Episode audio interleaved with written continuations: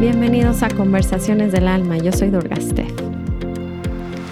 ¿Cómo van en sus primeras semanas de enero? Ah, justamente mis hijas acaban de entrar, mis hijos acaban de entrar a la escuela. Se tardaron una semanita más, pues por toda esta cuestión del COVID.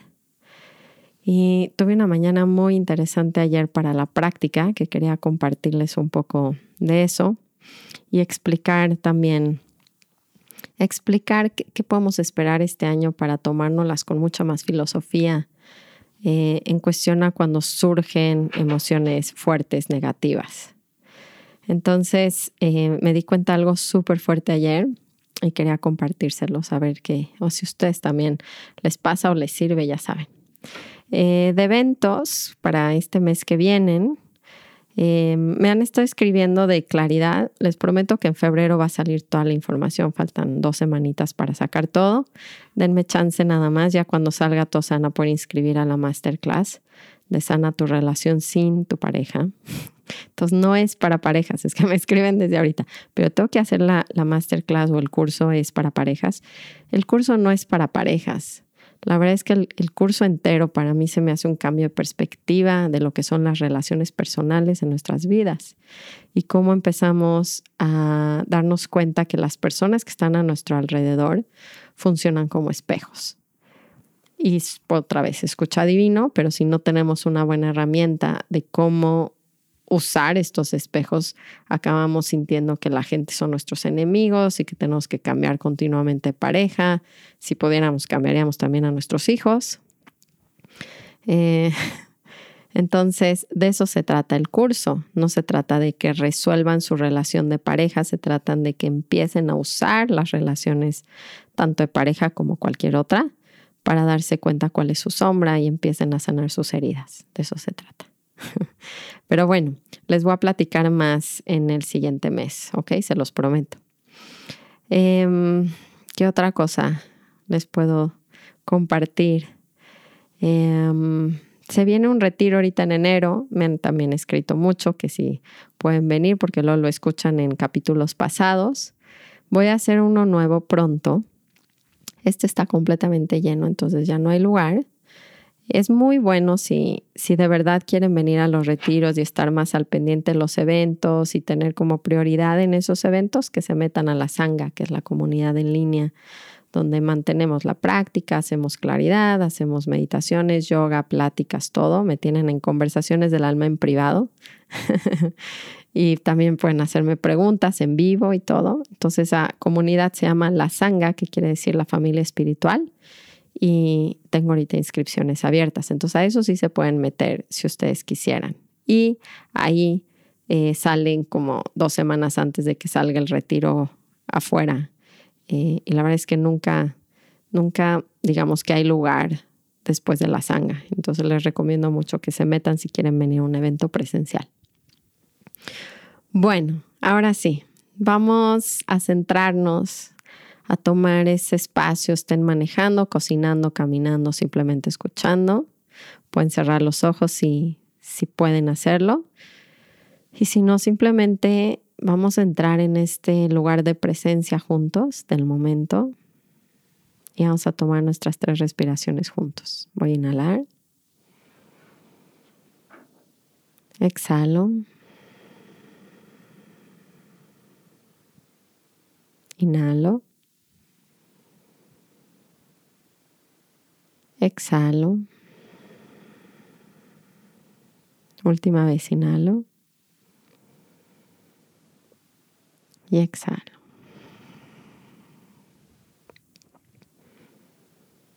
Es una práctica y siempre se los digo que es sencilla, pero estaría bueno como recordarnos hacerla durante el día en diferentes momentos.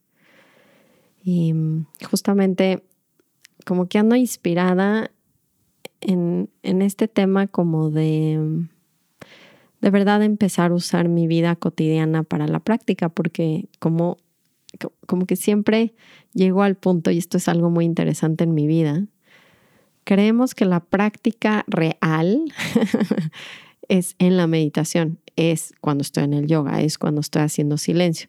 Son, son puntos importantes de la práctica, como un balance, así lo veo yo. Pero la verdadera práctica, la realidad, ¿no? Es que sí es nuestra vida diaria. O sea, sí es en la oficina. O sea, quien crea que no puede ser espiritual porque trabaja en una oficina es completamente falso y es un pretexto del ego para no avanzar. Y la verdad es que a mí me ha costado mucho esta aceptación porque, mm, pues no sé, como que mi ego siempre quiere ir a los Himalayas, hacer retiros, estar en silencio y realmente ve mi mundo diario muy lejos de la práctica espiritual. O al menos así lo veía por muchos años. Y ese fue todo el cambio realmente cuando conocí a Ramdas, de empezar a volver realmente mi práctica diaria. O sea, sí medito, sí hago yoga, sí todo, sí me voy de retiros también de silencio, sí también tomo mis tiempos, porque es ese balance de poder como intensificar, ¿no? Em, digamos que controlar más bien un poquito los estímulos externos, porque a veces en nuestras ciudades, en nuestros trabajos y en nuestras familias nos cuesta mucho trabajo controlar lo externo, o sea, que, que, esté el estímulo más tranquilo para que podamos sentir más esta cualidad de nuestro ser, que la logramos cuando nos metemos al momento presente. Y, y si no la sentimos, pues luego, ¿cómo voy a practicarla diario en mi vida? O sea, como que si viene ahí una cuestión de decir, o sea, sí tengo que meditar en la mañana y en la noche y hacer yoga porque si no, no me acuerdo que existe este espacio. Y creo que está en pasos dependiendo de nuestros procesos y hay que ser muy sabios en ver qué necesitamos en el día de práctica, ¿cómo le queremos llamar esa práctica? Estructurada, digamos, controlada, sin tanto estímulo, que es meditación, yoga, chikung, eh, claridad, hacer the work. O sea, necesitamos esa parte para que en el día nos acordemos y empecemos a poder correr la práctica lo demás de nuestras vidas, como manejar, estar con nuestros hijos, estar en la oficina. Entonces, como que es muy curioso para mí ver de dónde surge tanto conflicto externo, por qué se nos ha hecho tan difícil nuestras vidas y por qué tenemos tantos apegos a ciertas personas, trabajos, viajes, lugares qué es lo que nos hace sentir un poquito en equilibrio y vivos y felices. No, esa es como la raíz de lo que me hace sufrir y la raíz de lo que me va a hacer sentirme en armonía. Y he estado escuchando mucho a este maestro que luego me escriben, se llama Michael Singer. Escribió el, este libro de, está en español y se me olvidó ahorita el nombre, pero se llama Untethered Soul. Em, mm, no me acuerdo ahorita, pero si buscan el nombre de Michael Singer lo van a encontrar. Y me encanta cómo explica, estaba explicando cómo, por qué tenemos tan dificultad en nuestras vidas, por qué se nos hace tan difícil nuestra vida. Y, y esto se va a conectar un poco con lo que me pasó ayer en este primer día de clases y cómo, lo podemos, cómo podemos tomar una oportunidad para resolverlo distinto. ¿no? Hace un tiempo les decía yo que la verdadera práctica no sucede cuando estamos haciendo meditación o sobre un tapete de yoga, sino justamente en una crisis, ¿no? O, en un, o en un conflicto, cuando se genera un conflicto y me siento enojado, triste, con miedo, ¿no? Y empiezo a hacer lo mismo de siempre, mis mismos patrones, y de repente paro y me doy cuenta que lo puedo hacer distinto. Como que ahí está el regalo de la práctica, ¿no? Y fue justamente lo que me pasó ayer. Y creo que para eso hacemos la práctica estructurada de meditación, yoga, bla, bla, bla, para poder tener ese espacio fuera del tapete, fuera de mi silla de meditación, donde digo. Me di cuenta, ¡pum! O sea, tengo más capacidad de observar qué está pasando en vez de estar actuando en automático, porque eso es lo que nos pasa en nuestras vidas, actuamos automático.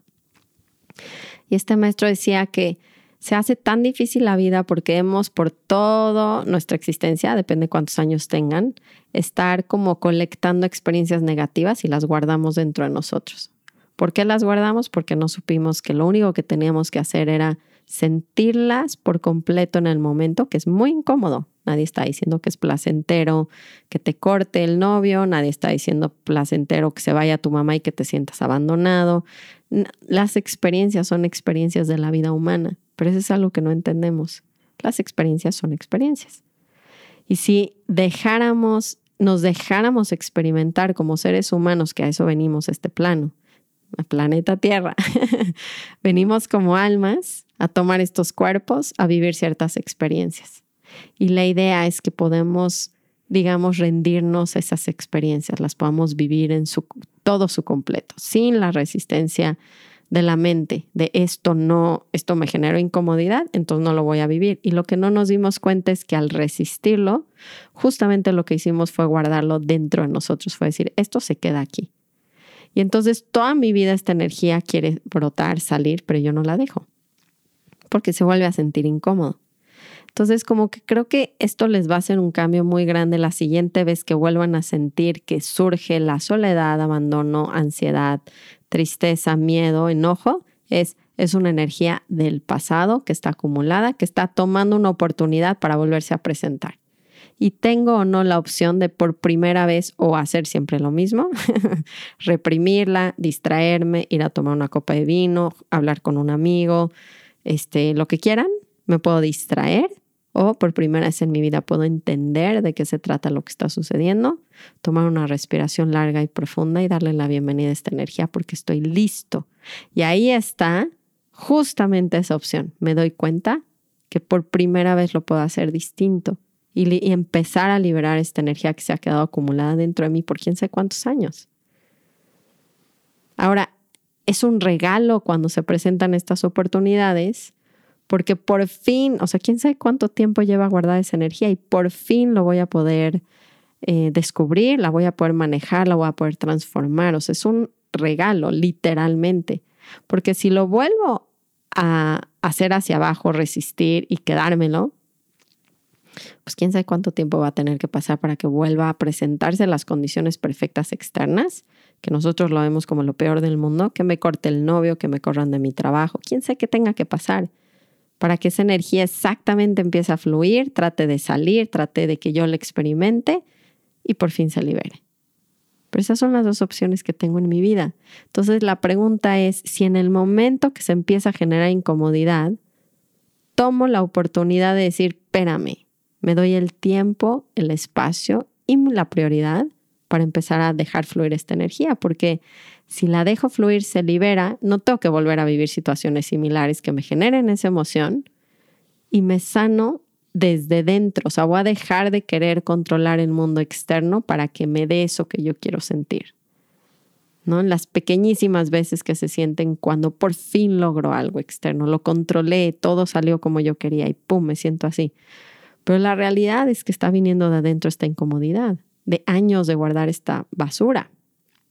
Ahora, les voy a dar el ejemplo porque esto siempre ayuda más que la teoría.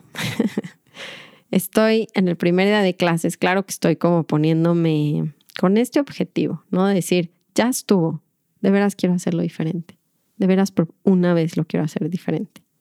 Y entonces me levanto el primer día de clases y claro, les dije un domingo antes a mis hijas, porque somos tremendamente desorganizados en la casa. Les dije, please niñas, tienen que llevar muchas cosas. Entonces, agárrenlas desde ahorita, acomódenlas, chequen, chequen que tienen todo. Si quieren, lo metemos al coche de una vez, para que tuviera un poquito más de organización. El caso es que salió pésimo. No me hicieron caso el domingo. El lunes en la mañana, claro, tenemos media hora para salir y entonces no están sus cosas y empiezan a gritar y entonces el perro se hace popó en el arenero del gato adentro de su cuarto. Se empieza, no sé cómo, de verdad, pero la perfección del caos que se tiene que generar en mi casa es algo que yo le aplaudo. ¿saben? Al universo, a Dios, a como le quieran llamar, es como, wow, o sea, tiene que ser todo un guion para que se genere ese nivel de caos, ¿no? Que el perro se haga popó, que él esté en el cuarto, que las niñas están como locas, que Emmet justo está molestando a la hermana, que no les gustó el lunch, que ya saben, no es como una serie de eventos en cascada para que se genere una crisis de esas como que, como mamás nos sentimos completamente rebasadas. O es como métanse al coche, este, ya vamos gritando, ¿no? O sea, como que lo mismo de siempre, esta escena, ¿cuántas veces la han vivido? En diferentes puntos de sus vidas, no sé si en el primer día de clases, pero cuántas veces nos empieza a juntar esta serie como de eventos caóticos que los llevan a su punto máximo de estallar donde ya están jalándole el pelo al niño casi para meterlo al coche. O sea, ya no, ya no somos nosotros, evidentemente. Y entonces en esta mega crisis, eh, me subo al coche, todos adentro, llego a la escuela.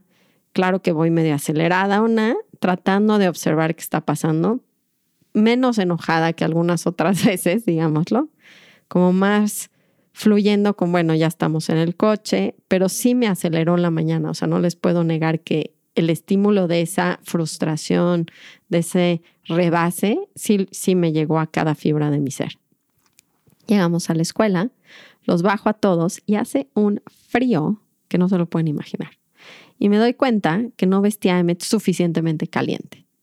Entonces lo voy llevando a su salón y me dice, me estoy muriendo de frío, necesito una chamarra. Y no traigo chamarra, solo traigo lo que le puse y según yo lo puse suficientemente caliente.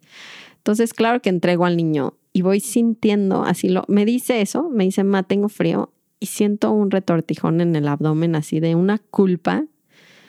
Yo creo que esta culpa es tan vieja. O sea, creo que desde el primer, mi primera hija cuando nació, de poder empezar a sentir esta responsabilidad por el otro y una culpa lo dejé y voy toda incómoda yendo hacia el coche. Y les juro que fue de esas veces donde un rayito de luz te dice, es que sí lo, sí lo quiero, sí quiero sentir esto, o sea, sí quiero ya liberar esto porque la culpa me es de mis peores demonios como mamá. Estoy segura que muchas se identificarán. Pero tenemos estas emociones guardadas en nuestras vidas que no queremos liberar y una vez que, que salen, vean todo lo que tuvo que pasar en la mañana para que yo volviera a sentir ese nivel de culpa. O sea, tuvieron primero que activarme todos mis botones con todo el desastre que pasó primero, porque eso también, claro, es porque yo soy mala mamá, yo no pude organizarlo, yo no logré, la, la, la, toda la historia. Ya cuando llego y el niño se queda con frío, mi hijo tiene tres años, ya no puedo con la culpa. O sea, ya llego a un nivel donde me está Em, digamos que siento como una espada clavada en el abdomen y una incomodidad en mi cuerpo que parece insoportable. Entonces me meto al coche y digo, no, ya, espérame. O sea, si llegué tarde a la, a la siguiente junta, no haga ejercicio hoy, o sea, no sé qué tenga que pasar, pero yo me quiero dar el tiempo porque esto es real y se está sintiendo. Entonces tomo una respiración y lo primero que dice este gran maestro Michael Singer, pero se los he dicho muchas, muchas veces en este curso de Sentir para Sanar que tengo en esta herramienta es cómo relajo mi cuerpo, porque se dan cuenta la aceptación de algo siempre va a relajar el cuerpo y la resistencia lo va, lo va a tensar. Entonces, por eso es tan importante la relajación en el cuerpo físico, porque ya me indica que empieza a haber una aceptación de lo que está sucediendo y de lo que estoy sintiendo. Entonces, ¿cómo puedo relajar mi cuerpo? Y luego me doy cuenta cómo esta situación literalmente es perfecta, ¿no? O sea, es como, ok, lo honro, es como, how wonderful. Qué grandiosa mañana. desde la perspectiva del alma fue una grandiosa mañana. Desde la perspectiva del ego fue la peor desde hace meses. Entonces, how wonderful. Yo tengo un, un nivel de tomarlo distinto hoy. Y luego, y luego, ¿no? Después de esa relajación corporal, desde esa visión de how wonderful, ¿cómo voy a usar esto para mi práctica hoy? Para mí viene claro que cuestionar ese pensamiento de, ¿saben cuál fue? Y además, en un principio ustedes van a decir, claro que el pensamiento es real. ¿Saben cuál fue mi pensamiento? Debí de cuidar mejor a Emmet. Debí de, ponerle una chamarra, pero para abrir un poquito esto y que se entienda más el espejo, lo que quiero ver es cuál es la culpa de Emmet. ¿Por qué debí de ponerle otra chamarra? Pues porque debí de cuidarlo mejor a mi hijo. Entonces debí que cuidar mejor a Emmet, ¿ok? Y entonces, claro que mi mente me dice, pues claro que debiste cuidarlo mejor, ahora va a tener. ¿Y qué pasa en el segundo en el que digo, debí de cuidar más a Emmet, mejor a Emmet? Lo que veo en mi mente, ¿saben qué es? Esta imagen del niño, me visualizo al niño en su escuela con frío, quejándose que tiene frío, y luego lo visualizo enfermándose. Y eso es lo que hace la mente. Cuando dicen, generan un pensamiento, y solo quiero dense cuenta el nivel de cómo trabaja esto genero un pensamiento de vida cuidar mejor a Emmet. Mi mente me manda una imagen de Emmet helándose en su clase, en su salón de escuela y enfermándose. Y eso me hace sentir todavía peor. Entonces siento completamente cerrado mi cuerpo, no puedo ni respirar bien, ¿no? Porque es mi culpa, por supuesto. Yo debí de cuidar mejor a Emmet. Y entonces, ¿cómo reacciono? Pues me culpo horrible. Creo que esta es la primera cuestión muy importante que observen es cómo me trato cuando yo pienso eso. No, no, pues espantoso. O sea, me estoy haciendo sentir horrible. Estoy pensando además todas las veces que no soy buena, como la mañana no me salió. O sea, se empieza la mente a conectar de todos los ejemplos que puede agarrarse para que demuestre cómo de verdad yo no cuido a Emmet y debí de cuidarlo mejor y por dentro me estoy sintiendo horrible y me estoy haciendo pomada. Pomada me estoy haciendo. ¿Y cómo trato a los demás? Pues trato de esconder esto, trato de distraerme, trato de decirle, bueno, ya no importa, pero me estoy muriendo de la, de la pena y de la culpa, estoy con mis hijas irritable, todo lo que sucede alrededor cuando yo estoy creyendo en eso. Y de repente viene esta liberación que se las he estado platicando, ¿no? Pero es que esta, esta frase de verdad deberían de guardársela y tatuársela donde puedan o escribirla en su espejo. ¿Quién soy yo en ese momento sin el pensamiento que debí de cuidar mejor a? Y lo que me pasó en automático, rapidísimo, ¡pum! De repente veo todo el proceso de la mañana, la realidad de lo que pasó esa mañana. Yo, los niños, el perro, el gato, las niñas gritando, las cosas, las loncheras, todo lo que tuve que subir al coche. Y me doy cuenta además cuando me invito a ver no lo que mi mente escoge que pasó, sino lo que realmente pasó. Cuando yo no tengo ese pensamiento, se me abre una parte de la película que yo estoy eligiendo no ver. Esto está muy fuerte. ¿Se dan cuenta que elegimos en la película, en la realidad de nuestras vidas, elegimos ciertas escenas para justificar los pensamientos que tenemos? Así construimos la realidad. Entonces, me doy cuenta al quitar, al, decir quién soy yo sin el pensamiento, me relajo en mi cuerpo y la primera palabra de emoción que salió fue compasión. ¿Y qué es la compasión? es darme cuenta lo perfecto que fue todo, es darme cuenta por qué tuvo que haber sido así. Esa es la compasión.